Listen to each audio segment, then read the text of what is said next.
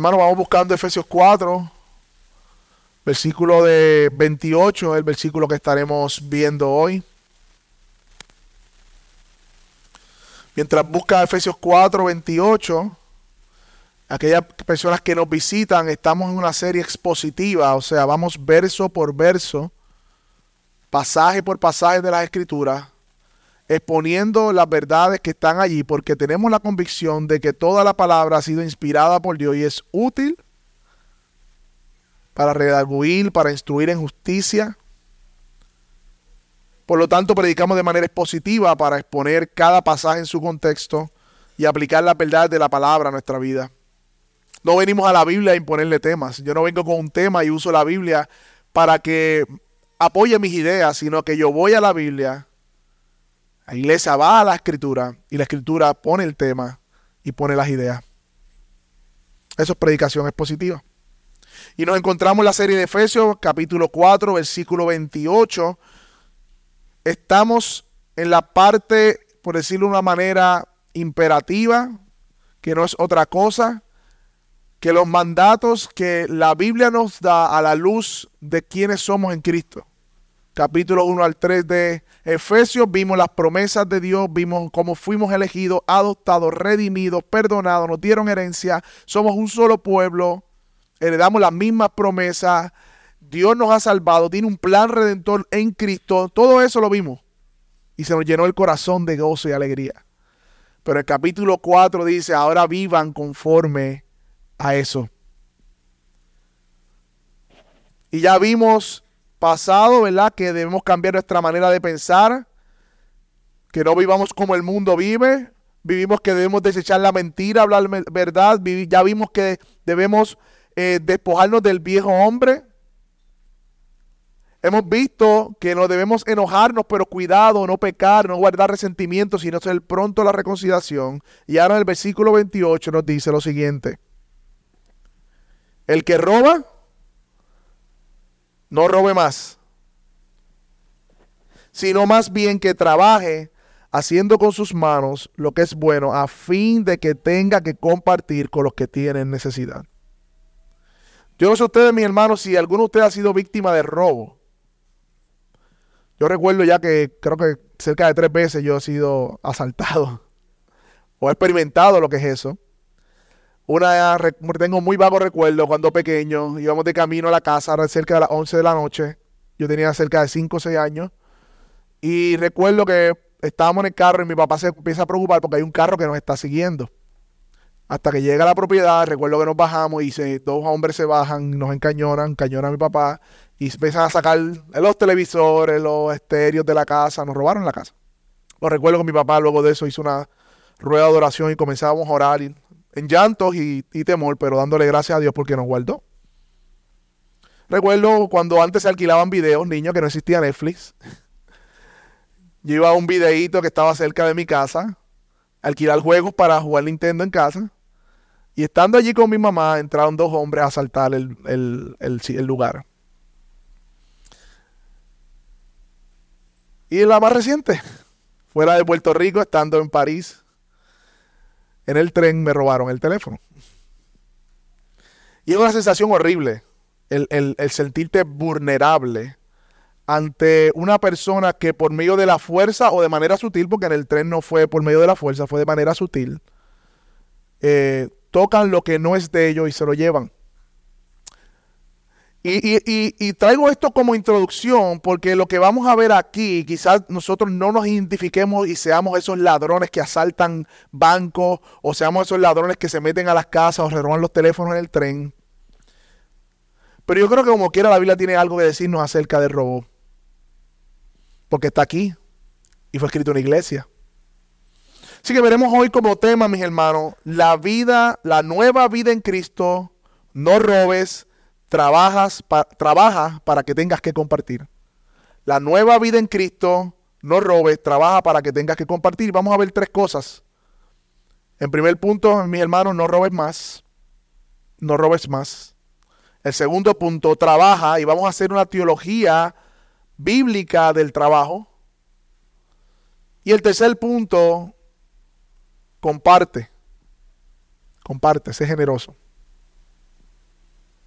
Así que veamos en primer lugar, mi hermano, miramos el texto rapidito. Efesios 4, 28 nuevamente, el que roba, no robe más, mis hermanos. Y hay ciertas discusiones sobre este pasaje, especialmente la palabra que utiliza Pablo, porque si usted lo lee en su modo natural, está hablándole a personas que aparentemente, aún siendo creyentes, estando en Efesios, estaban todavía robando. Por eso dice el que roba.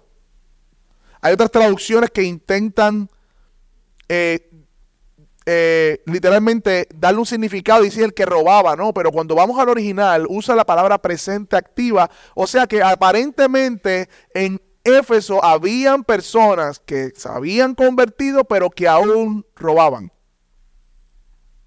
Esto es interesante. Dicen los comentaristas que el hurto, particularmente en el primer siglo en Grecia, era visto como algo bueno. No bueno en el sentido de moral, sino que se admiraban a las personas que con astucia robaban. Era como, como algo que, que era para los listos y se veía bien. Eran admirados. De hecho, Tito 2.10, cerca de la carta de, de, Efesios que también se escribe, Pablo le dice a los esclavos cristianos que no roben a sus amos. Porque el robo era una práctica generalizada en el primer siglo. Dice otro comentarista, este es un consejo muy necesario en el siglo, en el mundo antiguo, porque el robo era la orden del día, especialmente en, los barcos, especialmente en los puertos, en los baños públicos, eran en los clubes, en los lugares donde se robaban las pertenencias de otros. Y la comunidad participaba de eso. Y a la luz del contexto, mi hermano, yo creo que es correcto traducirlo como lo traduce nuestra versión Nueva Biblia de las Américas, el que roba.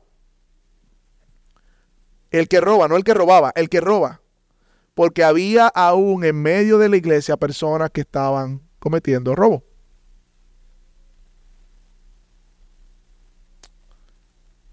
Y, y no se sorprenda, mi hermano, porque usted sabe que la Biblia fue escrita para pecadores. Y qué consuelo el saber que la Biblia fue escrita para pecadores salvados por gracia. O sea, la iglesia no es un museo de santos, Éfeso no era un museo de santos, Corintio no era un museo de santos, sino que eran gente de carne y hueso que viene de una vida, de un mundo, de unas costumbres en donde Dios los salva por medio del Evangelio y ahora les enseña a vivir una vida en el Espíritu. Por lo tanto, habían personas luchando con estos pecados. Por eso Pablo habla de ellos como aquí, aquí también hay personas luchando con los pecados que hemos hablado. El enojo, la ira, hablar mal, el robo. Y los que quedan, y eso nos da esperanza y ánimo, mis hermanos. Y yo creo que es bueno hacer un paréntesis. Recordemos el Evangelio, mis hermanos. El Evangelio nos da una nueva identidad, que no quiere decir que pasamos de ser pecadores a perfectos, nunca pecadores, sino a pecadores salvados por gracia, que vamos siendo santificados. Y eso implica lucha con el pecado, como todos nosotros estamos luchando hoy aquí contra el pecado. El Evangelio expulsa el principio del pecado. O sea, ya no somos dominados por el pecado, pero no su presencia. Y yo sé que muchos esta semana, con el pasaje que predicamos la vez pasada y el texto a memorizar, lucharon. Y eso es lo importante. Que en nuestra vida haya una lucha consistente en contra del pecado. Me preocuparía que estuviese relajado con el pecado. Porque el Espíritu Santo no nos deja quietos. Mira, hermano, el Evangelio nos encuentra donde estamos, pero no nos deja como estamos. Nos encuentra donde estamos, pero no nos deja como estamos, mis hermanos. Y eso era lo mismo para Éfeso y para todas las iglesias del primer siglo y sigue siendo lo mismo para nosotros. Hay esperanza. Y es bueno hacer este paréntesis porque estamos los imperativos y a veces nos sentimos aplastados por la culpa, por nuestros pecados. Y qué bueno que Dios nos trae convicción de pecado por medio del Espíritu, pero recuerden, mi hermano, Dios por medio de su palabra está cambiándonos. Está cambiándonos. Yo sé que sí. Porque la palabra es poderosa. Pero mis hermanos, específicamente este mandamiento, no robarás, ¿verdad? Que sabemos que es del de los diez mandamientos. Específicamente eh, Efesios 4:28 dice, el que roba, no robe. ¿Y qué es robar, mis hermanos? ¿Qué es robar? Robar es tomar algún bien de otra persona de forma ilegítima. Robar es apropiarse de lo que no nos pertenece. Por lo tanto, como dijimos en la serie de los diez mandamientos, el robo presupone la propiedad privada. Hay cosas que no nos pertenecen, por lo tanto no debemos tomarlas. Y hay una estrecha relación entre el robo, el engaño y la codicia. Y aún más, como este pasaje nos va a enseñar, hay una estrecha relación entre el robo y la pereza. Algunas formas de robar. Asaltar, secuestro, hacer fraude, plagio, extorsión, tomar prestado y no devolverlo. Ahí, nos vamos identificando un poquito más. Tomar prestado, dañarlo y no reponerlo. Hacer parecer algo más valioso de lo que es para obtener más dinero. El uso del engaño para no dar lo que es justo por un precio. Robar es no ofrendar, no diezmar lo que le corresponde al Señor es tomar las cosas ajenas y la voluntad del dueño, es poner un pillo en la luz. Es tomar para sí la propiedad de la empresa a la que trabajamos. Es atribuirnos mérito de lo que no nos corresponde, eso también es robar. Es tiempo trabajo del ponchado en el trabajo que estamos cobrando para uso personal. Robar es decir que estás enfermo para recibir la paga por enfermedad cuando tú no lo estás. Es defraudar para ganar más. Y podemos seguir, mis hermanos, expandiendo qué es robar. Tomar lo que no nos pertenece. Calvino, hablando sobre este pasaje, dice: Todas las finezas y astucias, los pillajes y la violencia y las cosas parecidas, aunque se disimule, o bien que aquellos que son más culpables no se hayan acusado ante los hombres, pues se disfrazan sus crímenes. Como quiera, estamos ante el trono del Señor y Dios lo ve como los robos. Por tanto, Dios le dice ladrón. Quizá los hombres no vean esa astucia. Quizá los hombres no se den cuenta que estés eh, tomando lo que no te pertenece de manera eh, fina. Pero ante Dios sí. Y Dios te dice ladrón. ¿Y qué debemos hacer, mis hermanos? ¿Cuál es el principio santificador? Recordar el Evangelio. Hemos recordado el Evangelio. Pero la segunda R debemos qué? Rechazar. Debemos despojarnos debemos rechazar el robo, debemos no robar. Mi hermano, no hay ninguna justificación para un creyente para el robo. Robar es hacerle daño al prójimo y quebrantar el segundo mandamiento, que es el mandamiento más importante. No solamente amarás a Dios, sino amarás a tu prójimo como a ti mismo. No podemos amar al prójimo y robarle a la misma vez. Eso es oximorón, es la palabra. Eso se contradice a sí mismo. Por lo tanto, mis hermanos, simplemente la segunda R, no robemos. Desecha el robo. Medita en tu corazón qué áreas de tu vida estás tomando lo que no te pertenece. No importa cómo lo disfracemos. Dios nos está llamando hoy a arrepentirnos de este pecado. No solo dejar de hacerlo, sino dejar de hacerlo y siendo transformado en nuestra manera de pensar, porque eso es, la tercera R. Siendo renovados, debemos renovar nuestro entendimiento, porque tenemos una nueva vida en Cristo, mis hermanos, que ya no se caracteriza por el robo, ninguna de sus formas, sino más bien por la honradez, por el trabajo y la generosidad. Eso es lo que caracteriza a un creyente salvado por gracia. Pero ustedes saben, mis hermanos, que el principio santificador de las cuatro R no solamente dice cuáles debemos recordar cuál es el Evangelio, nuestra identidad. Debemos rechazar el, el pecado como Dios nos está llamando a rechazarlo. Debemos ser renovados, pero también debemos que revestirnos. Por lo tanto, veamos en segundo lugar, mis hermanos, trabaja. Trabaja. Trabaja con tus manos haciendo lo que es bueno. Mira lo que dice el pasaje, versículo 28. El que roba no robe más, sino más bien que trabaje, sino más bien que trabaje. O sea, el trabajo contrarresta el robo. Está en contraposición. Porque el que roba toma de lo que otro trabajó, pero que el trabajo, el que trabaja, obtiene de su propio esfuerzo. Y es interesante que este verbo de que trabaje está en un imperativo presente, lo que sugiere que debe convertirse en un patrón descriptivo de la vida de los creyentes. Los creyentes son personas trabajadoras. Los creyentes son personas trabajadoras. Y sugiere en la forma en que está escrito este pasaje que es el trabajo lo que suplanta el robo. Y la palabra que se usa para trabajo sugiere extenuación. Importante. Un arduo trabajo. Por lo tanto, el trabajo es el remedio al robo. El trabajo es el remedio al robo, mis hermanos. Y si el trabajo es el remedio al robo, la puerta para el robo es la pereza. ¿Ven la relación, mis hermanos? Porque la pereza el ser vago, un vagoneta o una persona vaga, lleva al individuo a buscar formas de obtener por medios ilegítimos lo que se consigue trabajando. ¿Lo ven? El trabajo es el remedio contra el robo y el robo comienza con la pereza. Hay una relación. Y si vamos más profundo, ¿qué nos lleva a la pereza? ¿Qué pensamiento detrás está en ser vagos?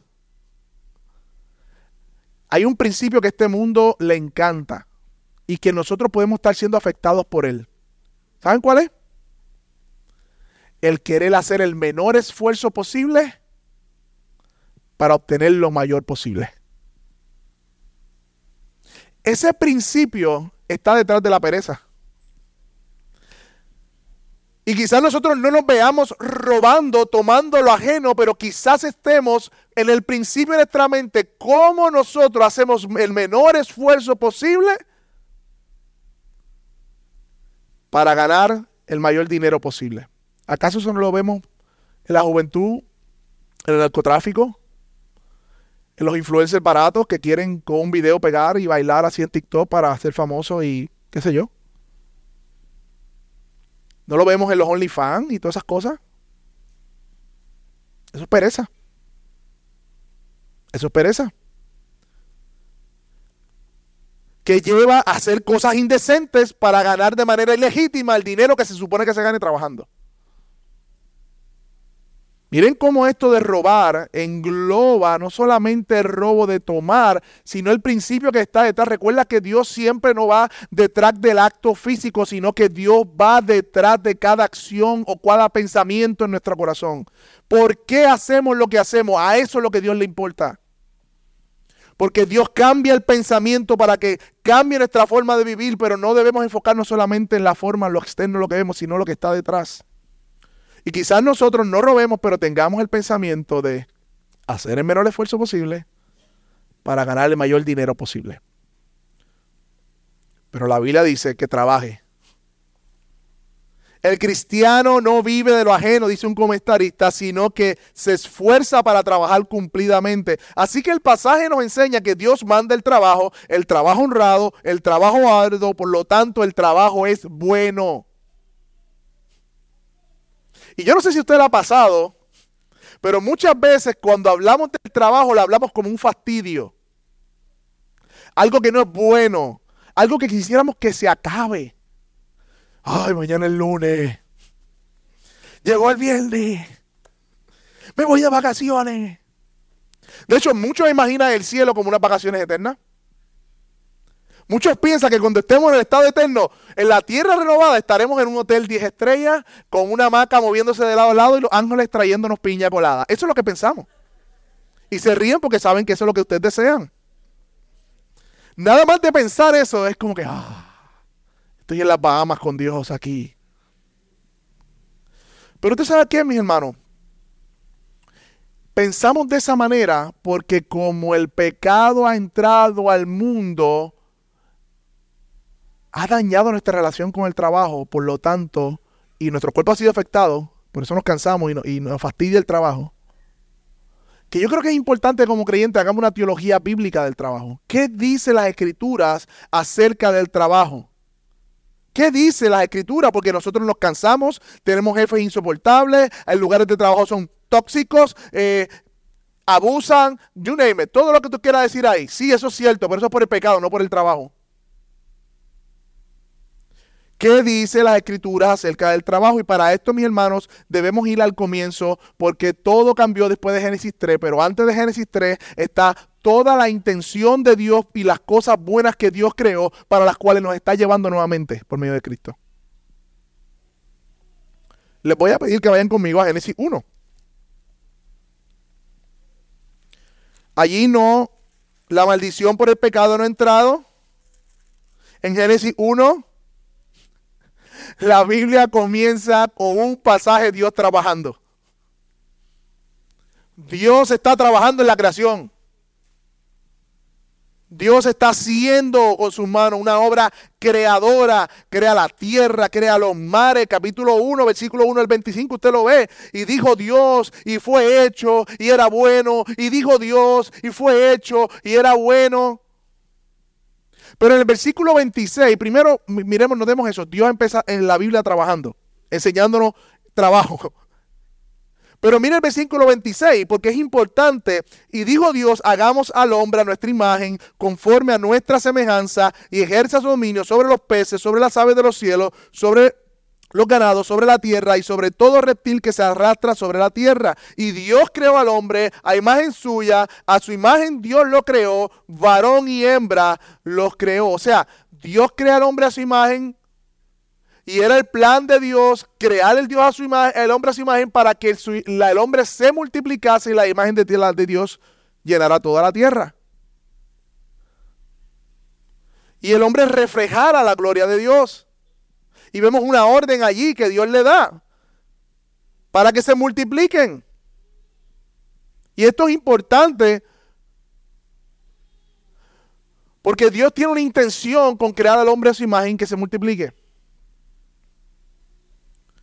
Si fuimos creados imagen de Dios y Dios comienza su revelación trabajando, tin, tin, tin.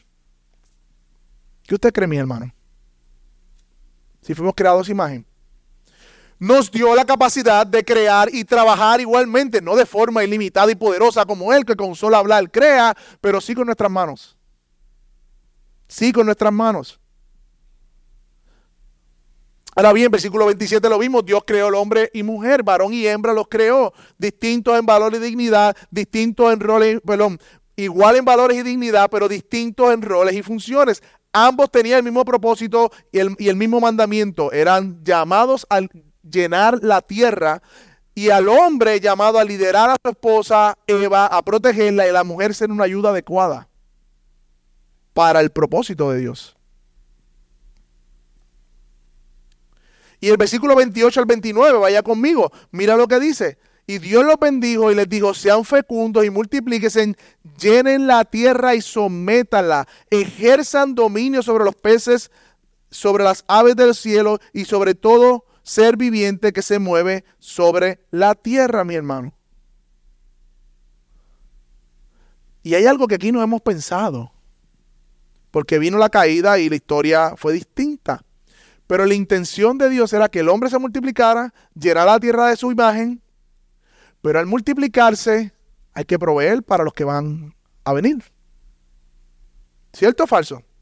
Por lo tanto, Génesis 2.15 nos dice, vayan conmigo ahí mismo, que el Señor toma al hombre el huerto del Edén para que lo cultivara y lo cuidara. Antes de la caída, mis hermanos, Adán fue puesto en el huerto para cuidarlo y para cultivarlo. Y el plan de Dios era su multiplicación junto a Eva, por eso lo de la, compañera. Por lo tanto, para poder cumplir con esa misión, Adán iba a tener que trabajar la tierra y debía organizarse y los hijos que iba a tener, lo más seguro, la, iba a enseñar a cultivar la tierra, iba a crear tecnologías o iba a crear métodos de ingeniería para la producción porque había que alimentarnos.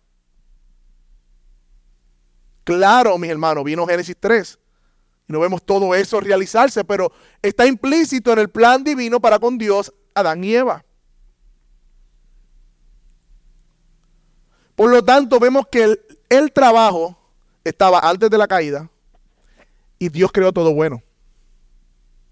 Dios creó todo bueno. Pero algo sucedió, mi hermano, en Génesis 3. Ustedes saben que Génesis 3 cambia las reglas del juego. Porque cuando el hombre desobedece, entra la maldición por el pecado, mis hermanos. Y en el versículo, capítulo 3, versículo 17, vaya conmigo, por primera vez vemos que el trabajo se ve como un fastidio y algo tedioso. Mire lo que dice, entonces el Señor le dijo a Adán, por cuanto has escuchado la voz de tu mujer y has comido del árbol del cual te ordené diciendo, no comerás de él, maldita será la tierra por tu causa, con trabajo comerás de ella todos los días de tu vida, espinos y cardos te producirá y comerás de las plantas del campo. Con sudor de tu rostro comerás el pan hasta que vuelvas a la tierra, porque de ella fuiste tomado pues polvo eres y polvo volverás, serás, te volverás. Ahí está, mi hermano. Por el pecado Dios pronunció una maldición sobre la tierra para que le diera caldo y espino, sufrimiento, dolor, el trabajo, ya, ya alimentarse, ya el trabajo, la relación de nosotros con la creación no iba a ser bendecida como era antes de la caída, sino que la maldición por el pecado hizo de esa labor algo tedioso experimentamos aflicción por el trabajo, para el sustento nuestro. Por lo tanto, el fastidio y el hastío se produce no por el trabajo, sino por el pecado que entró por medio de la desobediencia. ¿Y qué es lo que está haciendo Dios por medio de Cristo, mi hermano? ¿Acaso Cristo no es el segundo Adán? que vino a revertir las maldiciones del pecado? Sí. Romanos 5 dice que Cristo es el segundo Adán. Y Cristo vino para cumplir lo que Adán no pudo cumplir. Y Cristo vino para revertir las maldiciones de la caída, comenzando en los corazones de aquellos que ha salvado por medio de su gracia. Por lo tanto, mis hermanos, el segundo Adán obedeció cuando el primer Adán pecó. Y Dios trajo un segundo Adán para volvernos nuevamente a la tierra renovada, la esperanza futura, en representación de ese jardín que donde la presencia de Dios estaba, que ya no está por el pecado, pero que vemos en Apocalipsis 21 que volverá. Mi hermano, cuando Cristo vino, no solo vino a redimirnos a personas individuales, sino que está redimiendo cada aspecto caído y la creación dice que espera ser libertada también. Y el trabajo que fue afectado también Cristo lo está redimiendo. Lo está libertando de la opresión del pecado. Y nosotros estamos entre el ya y el todavía no. Ya Cristo vino, su reino se ha acercado, como dicen los evangelios. Su reino ha comenzado a través de los corazones de aquellos que Él ha salvado. Ya el, mal, el pecado no reina, sino que Cristo reina en los creyentes. Por lo tanto, en la vida de los creyentes deben verse los mismos principios del Génesis, antes de la caída. Porque Dios está restaurando la imagen que fue distorsionada de todo lo que él hizo. Y estamos en espera de que seamos librados del pecado y que la tierra sea librada de la maldición. Pero mientras tanto, mientras el ya y todavía no, somos llamados a vivir mirando a lo que seremos en el futuro. Y esos valores espirituales de los lugares celestiales vienen a nosotros aquí, en nuestro aquí y ahora, para vivir a la luz de lo que seremos. Vivimos por fe y no por vista. Es como ese joven que va a heredar el negocio de su papá, él lo sabe, es seguro, pero que aún no es suyo y él no sabe manejarlo. ¿Y qué hace el padre? Se lleva al niño y lo entrena para que trabaje en negocio, para que cuando sea de él, por decirlo de una manera, esté preparado. Esto es una ilustración quizás débil, pero en un sentido, nosotros heredaremos la tierra. Los santos, los justos heredarán la tierra con Cristo. Pero mientras esperamos esa redención completa, Dios nos está enseñando a trabajar aún en la, con la presencia del pecado, a cómo serán las cosas cuando no exista el pecado en nosotros. En resumen, mis hermanos, vemos que el trabajo fue dado por Dios al hombre como algo bueno, que el pecado y la mal afectó el, el trabajo, o la relación de nosotros con el trabajo, la maldición afectó, pero que ahora por medio de Cristo Dios está restaurando no solo nuestra vida, sino nuestra relación con el trabajo. Por eso la Biblia nos manda a trabajar y hacerla con las motivaciones correctas. ¿Y qué dice la Biblia del Nuevo Testamento respecto al trabajo? Yo quiero que, que apunten quizás estos versículos y luego los estudien, pero mira lo que dice en Tesalonicenses 4, 1 Tesalonicenses 4, 11 al 12. Tengan por aspiración vivir en tranquilidad, ocuparse de sus propios asuntos y trabajar con sus propias manos, como le hemos mandado, a fin de que se conduzcan honestamente para los de afuera y que no tengan necesidad de nada. Efesios 6, 7 al 8, que más adelante lo veremos. Enseña a los esclavos a someterse en todo a sus amos y a procurar agradarles y a no ser respondones no deben robarles, sino demostrarles que son dignos de toda confianza para que en todo lo que hagan, honor, traigan honor y enseñanza a nuestro Señor Jesucristo. Eso es Tito 9, 2, 9, perdóneme. Efesios 6, 7 al 8 dice, sirvan de buena gana, hablando a los que trabajan, a los siervos, como quien sirve al Señor y no a los hombres, sabiendo que del Señor recibirá la recompensa a cada uno de ustedes. Tesalonicenses 2, mis hermanos, 3, 7 al 8, segunda Tesalonicenses 3, 7 al 8. Ustedes mismos saben que deben seguir nuestro ejemplo, dice Pablo. Nosotros no vivimos como ociosos entre ustedes, ni comemos pan de nadie sin pagarlo. Al contrario, día y noche trabajamos arduamente y sin descanso para hacer una, no ser carga a ustedes. Segunda Tesalonicenses 3, 10 al 12. Porque incluso cuando estábamos con ustedes les ordenamos el que no quiera trabajar que tampoco coma. Nos hemos enterado de que entre ustedes hay algunos que andan de vagos, sin trabajar en nada y que solo se meten en lo que les importa. A tales personas les ordenamos y les exhortamos en el Señor Jesucristo que tranquilamente se pongan a trabajar y a ganarse la vida. Mira lo que dice 1 Timoteo 5:8, el que no provee para los suyos y sobre todo para los de su propia casa, ha negado la fe y es peor que el incrédulo. Y el texto a memorizar de esta semana hagan lo que hagan, trabajen de buena gana como para el Señor y no para como los hombres, conscientes de que el Señor los recompensará con la herencia. Ustedes sirven a Cristo el Señor. yo creo que es suficiente, podemos buscar muchos más pasajes para demostrar que las escrituras nos mandan a trabajar y nos llaman a tener una ética de trabajo santificada y una conmovisión de adoración en el trabajo. Y algunas aplicaciones que podemos ver de esto, mi hermano. A la luz de que vimos en Génesis que Dios creó el trabajo bueno y que somos mandados a trabajar de esta manera, ¿cómo tú ves el trabajo ahora? ¿Lo ves como un fastidio? ¿Como algo tedioso? ¿O acaso no somos animados por su palabra hoy para ver el trabajo como Dios lo ve? A pesar de que estamos todavía en la presencia del pecado, pero recuerden que vivimos mirando a la esperanza. ¿Acaso el trabajo no debería ser una oportunidad para glorificar a Dios haciendo lo que es bueno? Es una pregunta que debemos hacernos. Otra cosa para aplicar, mis hermanos, el trabajo no es una opción para el creyente. Aspirar a vivir y depender del gobierno en pereza no describe a un verdadero hijo de Dios. Los creyentes son trabajadores. Son personas laboriosas, hombres y mujeres, en los distintos lugares que Dios le ha puesto. Sea en el trabajo remunerado o sea en la casa. Sigue siendo trabajo.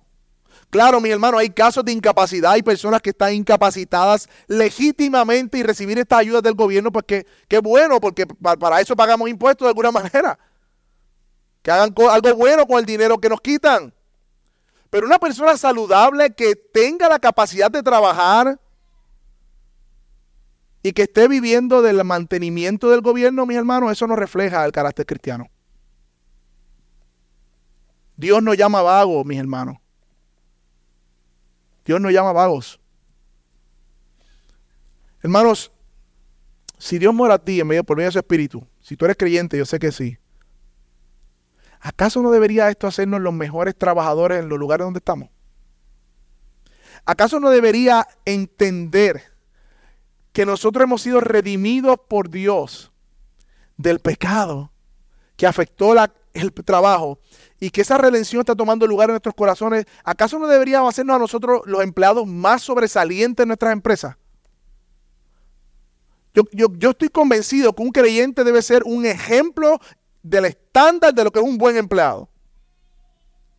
¿Sabes por qué? No por los bonos, no por las comisiones, no para agradar al hombre, sino porque el trabajo es un acto de adoración a Dios para el creyente.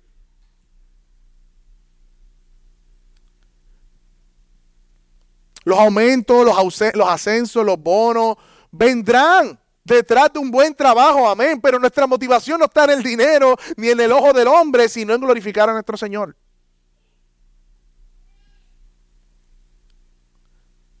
El pasaje dice, mis hermanos, haciendo lo que es bueno con sus manos. Y muchos interpretan esto, ven esto como no solo buenas obras, sino las mejores obras. ¿Se imagina Pablo vendiendo carpas de, de acampar, marca Chain?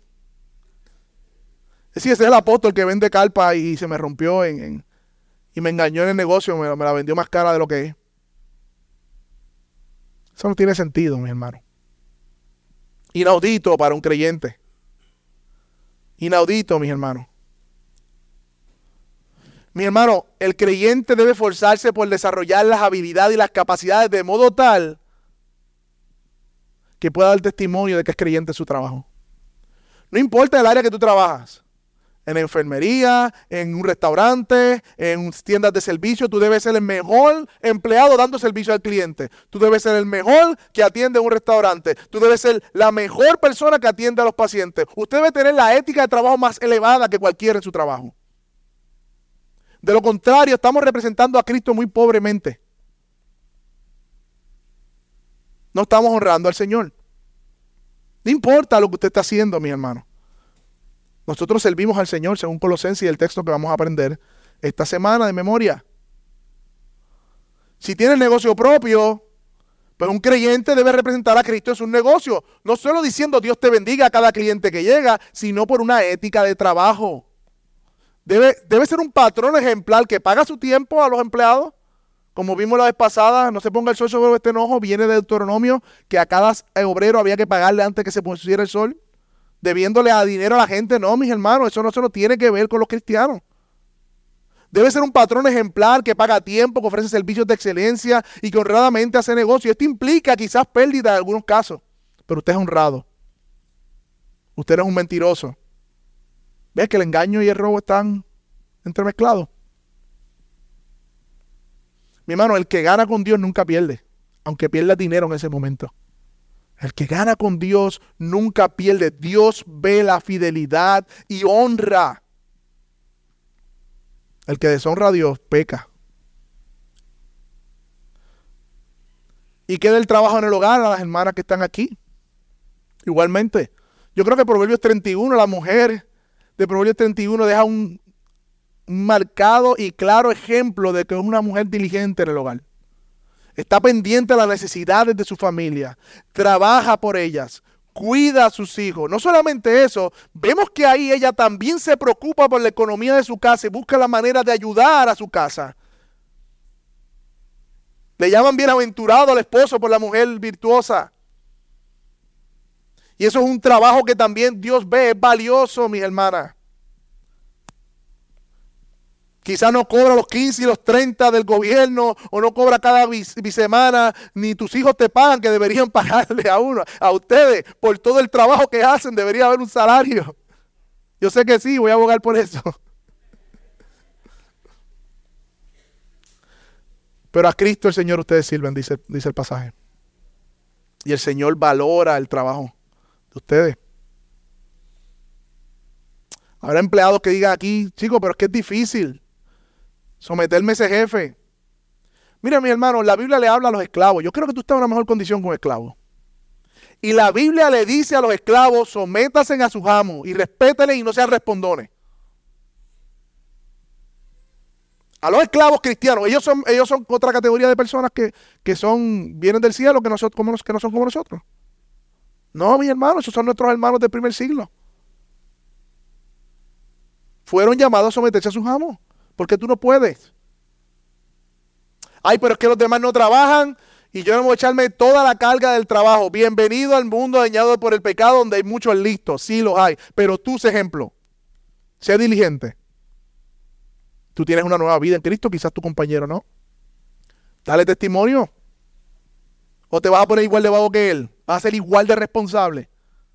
Es que tú no perteneces a este mundo.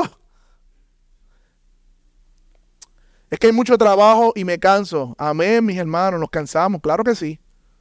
Porque el pecado entró y trajo enfermedad y trajo cansancio. Nos cansamos, pero gózate, anímate, la esperanza eterna de que un día seremos librados del pecado y que la tierra será libertada de la esclavitud, de la vanidad que fue sometida. Pero mientras eso pase en este mundo caído, anímate con esa esperanza, mi hermano.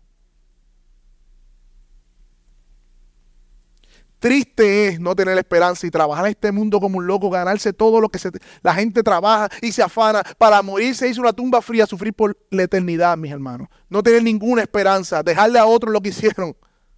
Eso sí que es triste, mis hermanos. Eso está de loco.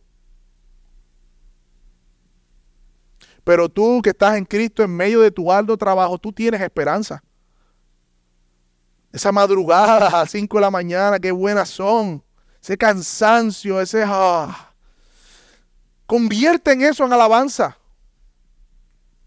Convierten eso en adoración. Eso te preparará para ir con una buena actitud a tu trabajo.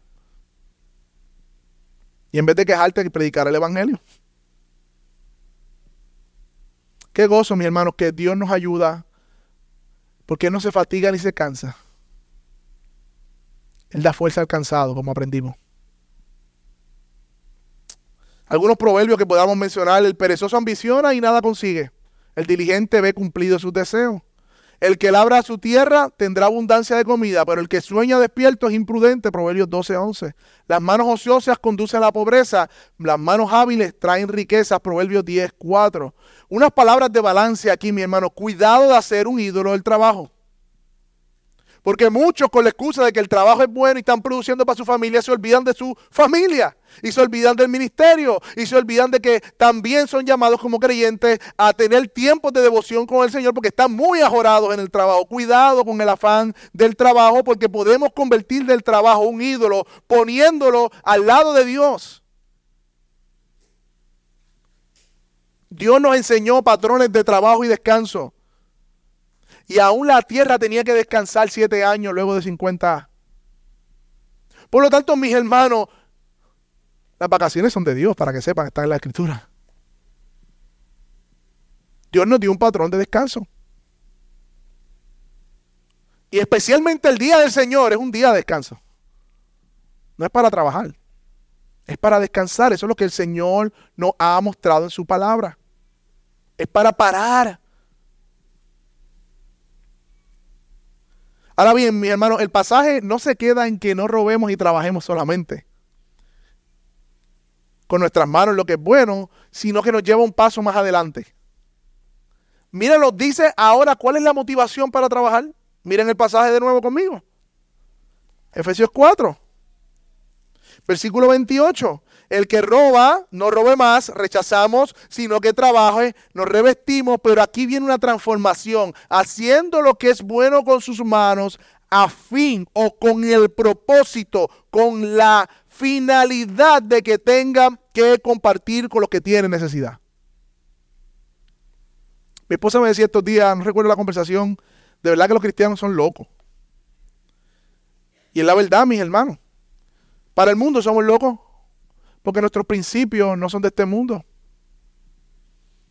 No vivimos como el mundo vive y nos ven como personas extrañas. Pedro le decía, a usted le parece, ellos le parece extraño que usted no ande en su desenfreno. Somos personas extrañas. Mi hermano, lo que mueve a un creyente para trabajar y tener riquezas no es lo que mueve a un no creyente. Lo están viendo en el pasaje, ¿verdad? No es comprar más cosas, no es vivir más cómodo, no es disfrutar del fruto de tu trabajo solamente, porque también Eclesiastes nos manda a gozar del fruto de nuestro trabajo, sino que el pasaje nos dice que la finalidad, además de proveer para lo nuestro, disfrutar de nuestro trabajo o del fruto de nuestro trabajo, hay una motivación más elevada que esa. Es tener algo para compartir con los demás. Y en esta parte se nos va la reforma. Somos reformados, sola escritura. Ahí está sola escritura. Ahí nos vamos a Guayito. Ahí está sola escritura. Somos prontos para levantar el dedo contra los que no creen en la sola escritura, pero la sola escritura nos dice que la motivación de nuestro trabajo debe tener como finalidad tener para compartir. No está centrado en nosotros mismos, está centrado en otro. El propósito último del trabajo, dice un comentarista, es que la gente tenga algo que compartir con los demás creyentes que tienen necesidades reales y legítimas, mi hermano. Esa es la finalidad. Y debemos confesar que eso no está en nuestras mentes. ¿Qué tú piensas cuando te da un bono? ¿En tu cuenta de ahorro o en cómo puedes bendecir a alguien con ese dinero? ¿Qué tú piensas cuando te sale un negocio? ¿Qué tú piensas cuando estás buscando un aumento? ¿Cambiar tu carrito? ¿Y meterte en una cuenta? ¿Qué, estás pensando? ¿En qué? Eh, yo, yo estoy diciendo que no haya nada legítimo en comprarse un carro, ahorrar. Usted sabe lo que yo les estoy diciendo, mi hermano. Son cosas legítimas. Cuidado con la deuda, pero son cosas legítimas. Ahora bien, e, e, esa finalidad está en nuestro corazón. Pues yo tengo que confesar que, que en mi, la mía no ha estado en muchas ocasiones.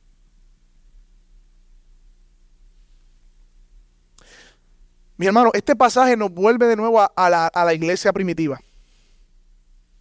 Mira, miren, miren Hechos 2.43. Sobrevino temor a cada persona y muchos prodigios y señales hacían por los apóstoles. Y todos los que habían creído estaban juntos y tenían todas las cosas en común y vendían sus propiedades y sus bienes. Y miren aquí el mismo, la misma palabra y los compartían con todos según la necesidad de cada uno. Leemos el pasaje en Efesios 4:28 a fin de que tenga que compartir lo que tiene necesidad. ¿Lo ven de nuevo ahí?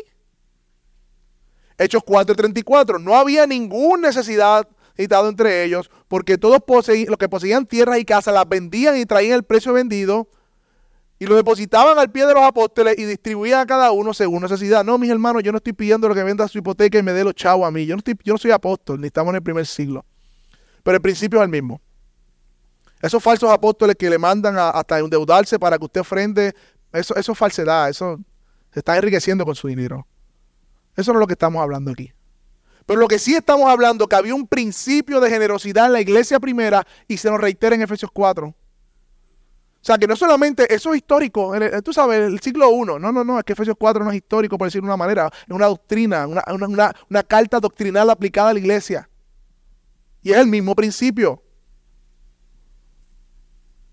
El principio es claro, mis hermanos, trabajamos para proveer, como hemos leído, para disfrutar del fruto de nuestro trabajo, sí, pero con la finalidad de tener algo que compartir con otros, con los que tienen necesidad. La Biblia nos llama a desprendernos. Y el punto claro es, mi hermano, debemos trabajar duro, sí, claro que sí. Debemos proveer para nosotros, sí, claro que sí. Pero debemos examinar nuestro corazón si esta motivación está en nuestros corazones. Algunas aplicaciones, mis hermanos. Oh, ¿Cuán centrado hemos vivido, siendo cristianos nacidos de nuevo, acumulando tesoro, trabajando y pensando en nosotros mismos, sirviendo a un Dios que siendo rico, dice la Biblia, que se empobreció para hacernos ricos a nosotros. ¿Sabes qué? Dios dice, sigue mis pisadas, ser imitadores de mí, dice su palabra. Una vez estaban peleando unos hermanos y Jesús le dice, ¿por qué me llaman a mí por su herencia? A mí no me han puesto de juez de eso. Y le dice, miren, guárdense de la avaricia, le dice Jesús a estos hombres. Porque la vida no consiste en la abundancia de los bienes que posee.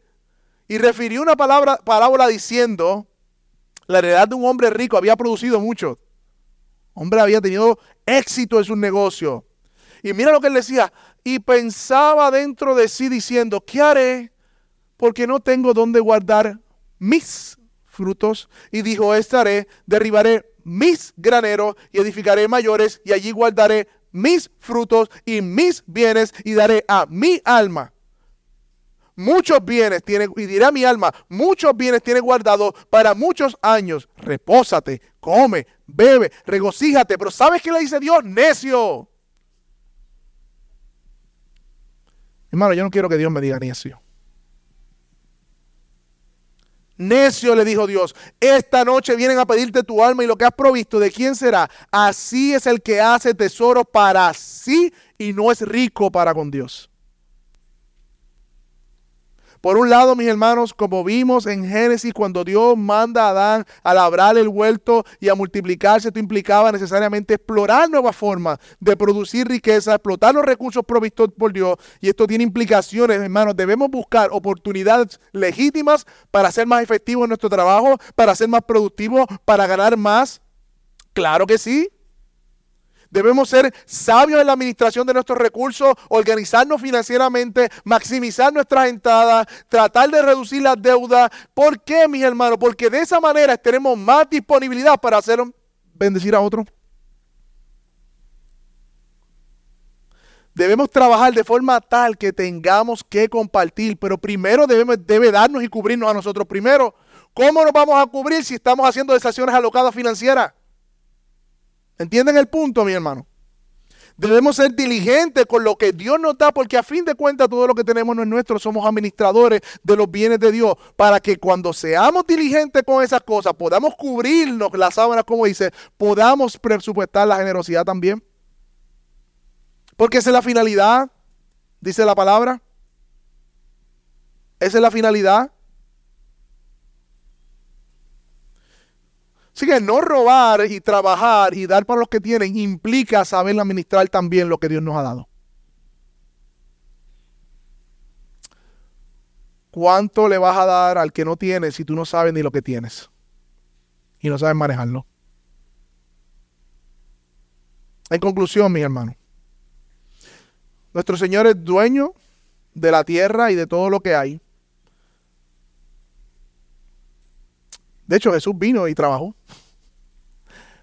El rey del universo, el creador de los cielos y la tierra, vino como hombre y trabajó.